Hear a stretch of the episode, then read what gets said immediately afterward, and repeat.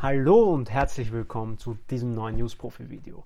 In diesem Video besprechen wir den Fall des Tinder-Schwindlers Simon Leviev, ein Hochstapler. Allegedly. Es gilt natürlich immer die Unschuldsvermutung, also Disclaimer, ich beschuldige hier niemanden. Ich gehe nur auf die medial kolportierte Berichterstattung ein. Also ich gehe nur darauf ein, welche Vorwürfe und welche Straftaten im Raum stehen und wir behandeln diese. Schauen wir uns also an, was Simon Leviev oder Shimon Hayut oder wie auch immer dieser Mensch heißen mag, alles begangen haben soll. Wir schauen uns also die strafrechtliche Seite des Ganzen an. Falls euch also die rechtliche Seite vom Tinder-Schwindler interessiert, dann bleibt auf jeden Fall dran. Also, ihr habt danach verlangt und wir geben unser Bestes zu liefern. Die rechtlichen bzw. strafrechtlichen Aspekte in der Netflix-Doku Der Tinder-Schwindler oder der Tinder-Swindler. Wir schauen uns also ein paar der strafrechtlichen Tatbestände an, die hier eine Rolle spielen können. Im Raum steht natürlich Betrug, Drohung, Erpressung und ähnliches und wir gehen auf die einzelnen Tatbestände ein und schauen im groben einmal an, wie diese hierzulande bestraft werden würden. Fangen wir in der etwas älteren Vergangenheit an. Da war Shimon Hayut bei einer Gastfamilie in Amerika. Und dort hat er von seiner Gastfamilie, aber auch bei einer Familie, bei der er angeblich als quasi Handwerker gearbeitet hat, Schecks gestohlen. Das wäre ein klassischer Diebstahl nach 127 aber auch welche gefälscht. Das wäre der viel interessantere Paragraph. Aber schauen wir uns mal den klassischen Diebstahl an. Klassischer Diebstahl ist eigentlich grundsätzlich ganz einfach, wenn eine fremde bewegliche Sache einem anderen mit dem Vorsatz wegnimmt, sich oder einen Dritten durch deren Zueignung unrechtmäßig zu bereichern, ist mit Freiheitsstrafe bis zu sechs Monaten oder mit Geldstrafe bis zu 360 Tagsätzen zu bestrafen. Je nachdem, welche Höhe dieser Scheck hatte, das könnte natürlich auch dazu führen, dass eine Qualifikation des schweren Diebstahls eintritt. Das wäre zum Beispiel bei einer Wertqualifikation von über 5000 Euro der Fall. Ich weiß jetzt nicht genau, wie die Konstellation war, was, was das für eine Art Scheck war. War das ein, ein Scheck, den man den jeder einlösen kann oder den man nur mit Unterschrift einlösen kann oder wie auch immer. Das kann ich leider nicht beurteilen. Deshalb gehe ich davon aus, dass unter Umständen hier der Diebstahl einschlägig sein kann. Es kann aber natürlich auch ein ganz anderes Delikt hier einschlägig sein. Also nicht zu ernst nehmen, diese Analyse. Ich habe auch hier nicht den Anspruch, dass es richtig ist. Das ist eine Art offener Diskurs. Äh, und ich bin natürlich sehr, sehr glücklich, wenn ihr in die Kommentare schreibt, was ihr davon. Also, Sachverhalt war auf jeden Fall sehr, sehr vage formuliert im Internet. Und das ist natürlich alles, was ich weiß. Es stand natürlich aber auch dort, dass er die Schecks von der Familie, bei der er gebabysittet hat, nicht nur gestohlen, sondern teilweise auch gefälscht hat. Da kann man sagen, dass das nicht mehr der Paragraph des Diebstahls ist, sondern je nachdem, wie man es wieder subsumiert und wie man, das, den, wie man eigentlich einen Scheck definiert. Früher hat man einen Scheck durchaus als Urkunde gesehen. Heute sieht man einen Scheck als unbares Zahlungsmittel und wenn man den Scheck eben als unbares Zahlungsmittel definiert, dann wäre es eben ein eigenes Delikt, nämlich 241a StGB Fälschung unbarer Zahlungsmittel. Das wäre also 241a StGB im österreichischen Strafrecht. Dieser Paragraph lautet wie folgt: Paragraph 241a Absatz 1 Wer ein falsches, unbares Zahlungsmittel mit dem Vorsatz herstellt oder ein echtes unbares Zahlungsmittel mit dem Vorsatz verfälscht, dass es im Rechtsverkehr wie ein echtes verwendet werde, ist mit Freiheitsstrafe bis zu drei Jahren zu bestrafen. Absatz 2, wer die Tat gewerbsmäßig oder als Mitglied einer kriminellen Vereinigung begeht, ist mit Freiheitsstrafe von sechs Monaten bis zu fünf Jahren zu bestrafen. Er hat vielleicht damals bei dieser Familie, bei der er gearbeitet hat, das Ganze noch nicht gewerbsmäßig oder als Mitglied einer kriminellen Vereinigung begangen. Später aber hat er Kreditkarten gefälscht. Und diese hat er ja, und darauf möchte ich dann später noch zurückkommen, da war er generell war er bei diesem ganzen Love Scam oder bei diesem ganzen äh, Liebesbetrug, den er da aufgezogen hat, ja nie alleine. Es gab ja diesen Peter oder Peter, der da mitgewirkt hat. Es gab noch vielleicht ein, zwei andere dubiose Gestalten, die vorgekommen sind in der Doku. mit denen er zusammengewirkt hat. Das heißt, es spricht durchaus für Gewerbsmäßigkeit. Das ist schon allein dadurch gegeben, dass er es mehr als einmal gemacht hat und generell so eine Art ja, Einkommen daraus betrieben hat. Also ein Gewerbe, gewerblich unter Anführungszeichen das durchgeführt hat. Aber auch als Mitglied einer kriminellen Vereinigung, da ja er nicht alleine tätig war, sondern hier ein ganzes Team hatte, das hier mitgewirkt hat. Also mit Team meine ich zumindest diesen Peter und durchaus äh, vielleicht auch noch diese Frau, die da mit dem Baby vorgekommen ist. Das könnte doch durchaus sein, dass die auch irgendwie eine kriminelle Vereinigung waren. Wie gesagt, es gilt die Unschuldsvermutung. Ich beschuldige niemanden. Ich versuche nur zu analysieren, was eben hier alles strafrechtlich gegeben sein könnte. Kommen wir nun chronologisch vielleicht zum Hauptthema, zum Hauptdelikt oder zum Hauptgrunddelikt, das hier begangen wurde. Es ist eigentlich ganz eindeutig für jeden Strafrechtler, aber auch für Nicht-Strafrechtler, Leute, die sich gar nicht mit Recht auskennen, aber ganz klar, es ist im Volksmund auch eindeutig Betrug.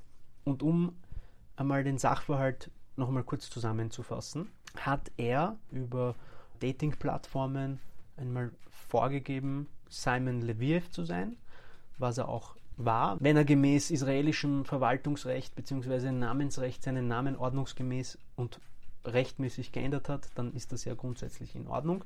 Also Simon Leviev, ehemals Shimon Hayut, ist jetzt eben der, auf Tinder gegangen, hat dort vorgegaukelt, ein reicher, ja, so nicht sozusagen reicher Playboy zu sein, der quasi ähm, charmant, eloquent und gut aussehend, je nachdem wie man es nimmt, quasi verschiedene Mädels da gematcht hat. Und grundsätzlich war das eigentlich ein ziemlich einfaches Schema. Matchen, Vertrauen aufbauen, emotionale Bindung aufbauen und dann eine Notlage vorgaukeln, aus der er sich dann bereichert. Jetzt möchte ich mit euch den Tatbestand des Betrugs durchgehen. Und zwar geregelt im Paragraph 146.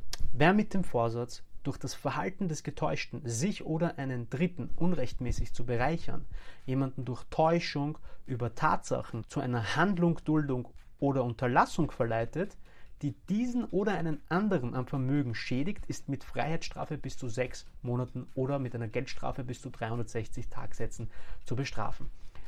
Schauen wir uns also diesen Paragraphen, diesen Tatbestand einmal genauer an und versuchen wir ihn auch gleich auf den konkreten Fall umzumünzen. Wer mit dem Vorsatz, sich quasi unrechtmäßig zu bereichern. Das ist auf jeden Fall gegeben, da Simon Leviev grundsätzlich auf jeden Fall den Vorsatz hatte, sich hier unrechtmäßig durch eine Straftat zu bereichern, indem er quasi Geld ausborgt, das er aber nie zurückgeben wird. Das heißt, er hat schon von Anfang an, und das ist das nächste, den Bereicherungsvorsatz. Das heißt, er hat den Vorsatz, sich unrechtmäßig vor allem auch zu bereichern, indem er durch eine Täuschung, nämlich eine Fehlvorstellung von der Wirklichkeit, die er beim anderen, bei den getäuschten Frauen hervorruft, sich selbst zu bereichern. Die Täuschung lag konkret darin, dass er vorgegeben hat, eben ein reicher und vermögender Geschäftsmann zu sein, der ähm, der genug Mittel hat, aber aufgrund einer Notlage Geld von den Opfern ausborgen möchte, aber im gleichen Moment natürlich weiß, dass er das Geld nie zurückzahlen wird. Das heißt, er hat in, im Moment der Täuschung bereits eben den Vorsatz gehabt, das Geld nie zurückzuzahlen, sich daran unrechtmäßig zu bereichern und dadurch den Tatbestand des Betrugs zu verwirklichen. Und diese Täuschung, diese Täuschung, dieser Swindle, also dieser Schwindel, deshalb heißt ja auch Tinder-Schwindler, die hat eben dazu geführt, dass die Opfer eine Handlung gemacht haben, beziehungsweise ihr Geld disponiert haben, sich selbst entreichert haben, um ihn zu bereichern und das Geld dann nicht mehr wiedergesehen haben. Jetzt ist das Grunddelikt mit einer Strafe von bis zu sechs Monaten Freiheitsstrafe bedroht. Das ist an sich nicht viel und wir haben auch in der Doku gesehen, dass höhere Strafmaße äh, angewandt wurden.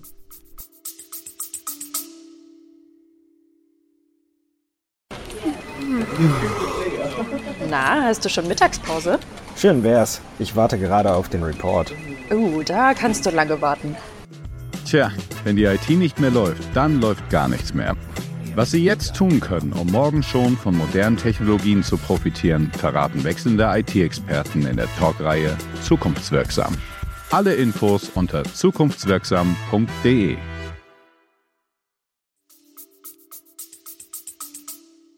Nun, woran liegt das? Nun, wir dürfen ja hier auch nicht aufhören. Es gibt nämlich im Strafrecht sogenannte Qualifikationen. Das sind quasi Punkte, die das ganze Strafmaß erhöhen, weil die Straftat irgendwelche qualifizierende Merkmale hat, also erschwerende Merkmale. Das ist zum Beispiel, wenn eine besonders hohe Summe oder irgendwie auf eine besonders gewalttätige oder hinterhältige oder was auch immer erschwerende Art das Grunddelikt erfüllt wird. Und so gibt es gleich im nächsten Paragraphen, nämlich im Paragraphen 147 StGB, Qualifikationen des Grunddelikts des Betrugs. Die Überschrift ist auch schwerer Betrug. Schauen wir uns diesen Paragraphen einmal im Detail an und schauen wir uns auch an, welche Tatbestände hier alles erfüllt sein könnten. Also, Paragraph 147 Absatz 1. Wer einen Betrug begeht, indem er zur Täuschung erstens eine falsche oder verfälschte Urkunde, ein falsches, verfälschtes oder entfremdetes unbares Zahlungsmittel, ausgespähte Daten eines unbaren Zahlungsmittels, falsche oder verfälschte Daten eines so anderen, eines, ein anderes solches Beweismittel oder ein un, unrichtiges Messgerät benutzt oder drittens, weil zweitens wurde aufgehoben, sich fälschlich für einen Beamten ausgibt. Nun, jetzt müssen wir uns anschauen, was davon könnte alles erfüllt sein.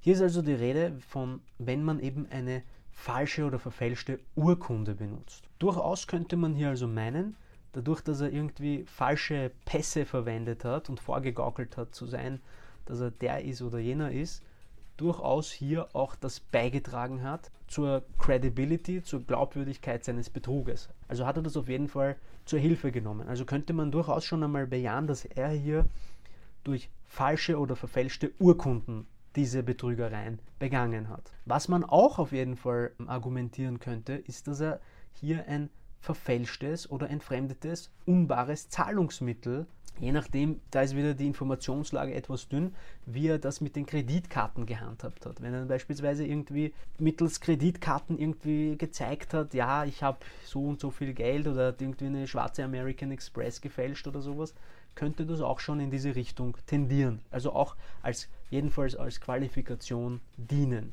Was das Ganze noch erschwert, wir werden gleich sehen, um wie viel sich dann das Strafmaß erhöht. Dabei bleibt es aber nicht, denn es gibt auch noch andere Qualifikationen, die hier erfüllt sein könnten. Schauen wir mal weiter. Ziffer 3 Absatz 1 Paragraph 147 sagt, wenn er sich fälschlich für einen Beamten ausgibt.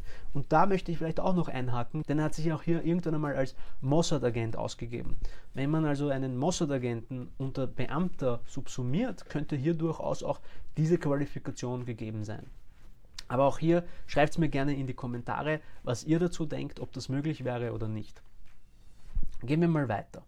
In Absatz 2 steht, ebenso ist zu bestrafen, wer einen Betrug mit einem 5000 Euro übersteigenden Schaden begeht. Das heißt, wenn durch diesen Betrug ein Schaden von über 5000 Euro entsteht, dann ist auch hier wieder eine Qualifikation erfüllt. Absatz 2a, wer die Tat nach Absatz 1 Ziffer 1 als Mitglied einer kriminellen Vereinigung begeht, ist mit Freiheitsstrafe von sechs Monaten bis zu fünf Jahren zu bestrafen. Auch hier ist nicht ganz klar, war es eine kriminelle Vereinigung oder nicht, denn wir wissen auch nicht, wie diese anderen Leute, die da irgendwie im Hintergrund agiert haben, tatsächlich zu ihm gestanden sind. Aber durchaus wäre das eben ein qualifizierender Tatbestand. Absatz 3. Wer durch die Tat einen 300.000 Euro übersteigenden Schaden herbeiführt, ist mit einer Freiheitsstrafe von einem bis zu 10 Jahren zu bestrafen. Wenn man hier also einen, einen Schaden von drei, über 300.000 Euro herbeiführt, dann ist man auf jeden Fall schon einmal in der ganz hohen Strafmaßkategorie von bis zu 10 Jahren.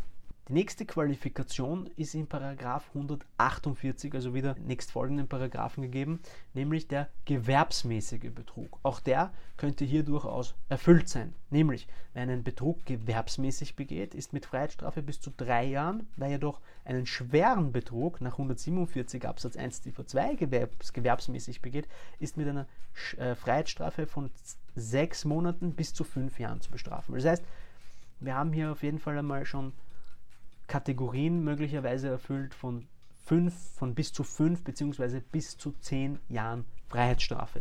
Das nächste Delikt, das hier ne, möglicherweise in die Augen sticht, wäre das Delikt der Urkundenfälschung. Dazu möchte ich einmal den Paragraphen vorlesen. Das ist in Paragraph 223 Absatz 1, wer eine falsche Urkunde mit dem Vorsatz herstellt oder eine echte Urkunde mit dem Vorsatz verfälscht, dass sie im Rechtsverkehr zum Beweis eines Rechtes, eines Rechtsverhältnisses oder einer Tatsache gebraucht werde, ist mit Freiheitsstrafe bis zu einem Jahr oder mit Geldstrafe bis zu 720 Tagsätzen zu bestrafen. Absatz 2. Ebenso ist zu bestrafen, wer eine falsche oder verfälschte Urkunde im Rechtsverkehr zum Beweis eines Rechts, eines Rechtsverhältnisses oder einer Tatsache gebraucht. Ja, also wenn er hier Pässe fälscht, nicht nur um Betrügereien zu vollziehen, sondern ganz generell um diese zu nutzen, um sich damit irgendwie ein Recht zu beweisen, beziehungsweise Tatsachen damit zu beweisen, dann erfüllt das losgelöst vom Straftatbestand des Betrugs schon äh, die Urkundenfälschung. Auch da soll das nur ein Denkanstoß sein. Es kann natürlich auch sein, dass hier viel, viel einschlägigere Paragraphen auch noch äh, Anwendung finden. Vor allem gibt es auch hier noch andere Kategorien wie die Fälschung besonders geschützter Urkunden, die Annahme weiter, die Annahme Weitergabe Besitz falscher oder verfälschter besonders geschützter Urkunden, die Fälschung öffentlicher Beglaubigungszeichen, all das könnte hier in dem System von dem Tinder-Schwindler eine Rolle gespielt haben. Und auch da ist die Informationslage leider zu dünn und können wir diesen Fall jetzt nicht so im Detail hier analysieren, aber auf jeden Fall einmal eine Richtung euch geben. Das nächste, was einige von euch in der Instagram-Umfrage angesprochen haben, übrigens wäre das vielleicht gerade einmal ein guter Zeitpunkt, um euch zu bitten, liked und abonniert diesen Kanal. Ich freue mich über jedes einzelne Like und auf jeden Fall auch über jedes einzelne Abonnement. Ihr helft uns damit enorm und wir freuen uns natürlich immer über jedes neue Abo und jeden Like. Also seid so freundlich und liked dieses Video, falls es euch hilft oder entertaint oder ihr mich einfach so sehr mögt. Was viele von euch auf Instagram in der Umfrage äh, auch erwähnt haben, war die Erpressung. Dazu möchte ich einmal auch kurz den Paragraphen vorlesen und dann schauen wir uns eben genauer an, ob hier eine Erpressung tatsächlich stattgefunden hat. Paragraph 144 Absatz 1 StGB lautet wie folgt: Wer jemanden mit Gewalt oder durch gefährliche Drohung zu einer Handlung, Duldung oder Unterlassung nötigt, die diesen oder einen anderen am Vermögen schädigt, ist, wenn er mit dem Vorsatz gehandelt hat, durch das Verhalten des Genötigten sich oder einen Dritten unrechtmäßig zu bereichern, mit Freiheitsstrafe von sechs Monaten bis zu fünf Jahren zu bestrafen. Jetzt ist die Frage, als er diese Drohungen ausgesprochen hat, da war er ja grundsätzlich schon bereichert. Also ich bin mir nicht ganz sicher, warum hat er denn eigentlich gedroht, diesen Mädels? Ach so, Jedenfalls hat er da, als er diese Drohungen ausgesprochen hat, war er ja schon bereichert. Das heißt, er hatte dann nicht mehr den Vorsatz, sich noch mehr zu bereichern. So wie ich das verstanden, so wie ich mich erinnern kann. Falls er diesen Frauen jedenfalls gedroht hat, um noch mehr Geld zu erpressen, dann wäre hier der Tatbestand der Erpressung auch gegeben. Unter Umständen auch der Tatbestand, der darauf folgende Tatbestand, Paragraph 145, ähm, schwere Erpressung, vor allem wenn, wenn dies zum Beispiel gewerbsmäßig begangen wird. So wie ich das aber in Erinnerung habe, war das keine tatsächliche Erpressung mehr, weil er ja schon bereichert war. Und es war mehr die, die Drohung, dass wenn sie da irgendwie ihn melden oder so, dass er ihnen dann Probleme macht. Und das wiederum wäre keine, keine Erpressung. Und übrigens, falls er doch versucht hätte, per Erpressung Geld von denen im Nachhinein noch herauszuholen, noch mehr Geld herauszuholen, beziehungsweise noch mehr Flüge, dass, dass sie ihm bezahlen, dass sie ihn noch mehr bereichern, diese Frauen, die er quasi angeschwindelt hat, und es nicht geklappt hat, dann wäre er durchaus strafbar für eine sogenannte versuchte Erpressung. Das ist ein Thema, Versuch, das Versuchsdelikt bzw. die versuchte Straftat ist auch ein sehr, sehr spannendes Gebiet der, im Strafrecht. Der Versuch generell. Also ist das auch durchaus hier eine Möglichkeit dass hier das Ganze als Versuch stattgefunden hat bei der Erpressung. Eine weitere äh, Norm, die hier eine Rolle sp spielen könnte, ist Paragraph 105 StGB, nämlich die Nötigung. wer einen anderen mit Gewalt oder durch gefährliche Drohung zu einer Handlung, Duldung oder Unterlassung nötigt, ist mit Freiheitsstrafe bis zu einem Jahr oder mit Geldstrafe bis zu 720 Tagsätzen zu bestrafen. Auch hier könnten unter Umständen erschwerende Aspekte dazukommen, die das Ganze zu einer schweren Nötigung qualifizieren könnten. Jedenfalls ist aber, wenn er sagt, ruf nicht an, ruf die Polizei nicht an oder wenn du mir irgendwie schadest, dann, dann wirst du noch sehen, was dir, was dir droht, was dir passieren wird. Wenn er dadurch irgendwie eine Furcht und Angst in dem Opfer herbeiführt, dann ist das durchaus eine gelungene Nötigung, die er hier äh, erwirkt, indem er quasi den anderen dazu ähm, nötigt, etwas zu unterlassen, etwas nicht zu tun.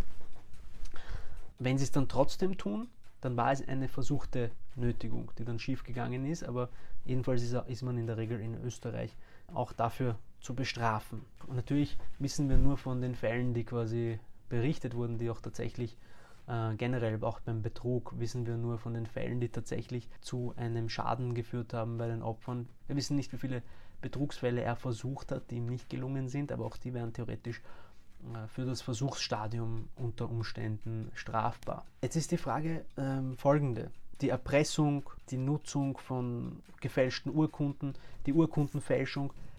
Das ist eine, hier, hier kommt dann die Frage, bei der Urkundenfälschung und bei anderen Straftaten, die hier genannt wurden, kommt nun die Frage, ob die alle nebeneinander strafbar sind. Es ist so, dass man, hier stellt sich die Frage der Konkurrenz. Ja? Es gibt manche Tatbestände, die nebeneinander bestehen können und es gibt Tatbestände, die von den anderen Tatbeständen, von den Haupttatbeständen geschluckt werden. Und so ist es beispielsweise beim Betrug, dass äh, es äh, Subkategorien gibt, wie der Betrug mittels gefälschten Urkunden. Hier kann man dann gleichzeitig in der Regel meines Wissens nach nicht gleichzeitig für, den Betrug, äh, für, für Urkundenfälschung und gleichzeitig für Betrug bestraft werden, sondern diese Urkundenfälschung war ja hauptsächlich quasi für den Betrug äh, gemacht worden. Das heißt, die fällt im Gesamtgewicht eher unter den Betrugstatbestand. Und das Ganze wird eben nach Betrug bestraft. Ich möchte euch jetzt hier noch einmal vielleicht auch aufrufen, den Kanal zu abonnieren und dieses Video zu liken, denn ich, es fällt mir schwer, euch das zu sagen, aber wie ihr wisst, jede Aktion hat eine Reaktion. Every action has a reaction. So you better press the, the like button. Aber zurück zum Thema. Simon Leviev wird jedenfalls in Norwegen, Schweden und dem Vereinigten Königreich gesucht. Dort warten Strafen auf ihn. Ähm, die Frage ist natürlich, ob es Auslieferungsverträge, äh, internationale Auslieferungsverträge mit dem Staat Israel und diesen Staaten gibt. Und je nachdem wird er dann eben ausgeliefert oder nicht. Der Tinder-Schwindler ist meiner Meinung nach ein ziemlich spannender Sachverhalt. Und natürlich könnte man hier über jeden einzelnen Aspekt noch sehr viel mehr reden und sehr viel mehr über strafrechtliche reden. Und ich denke auch, dass hier durchaus ein ganzer strafrechtlicher Roman, ein Prüfungsfall oder, ein, oder eine, sogar eine wissenschaftliche Arbeit geschrieben werden könnte über das Thema des Tinder-Schwindlers.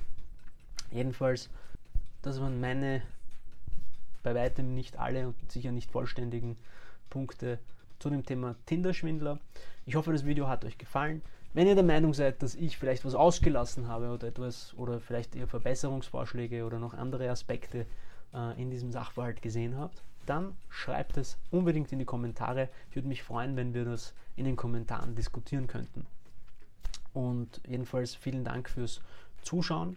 Abonniert uns auf Instagram, Facebook, LinkedIn und hört euch auch unseren Use Profi Podcast an. Ich danke euch ganz herzlich und wünsche euch alles Gute.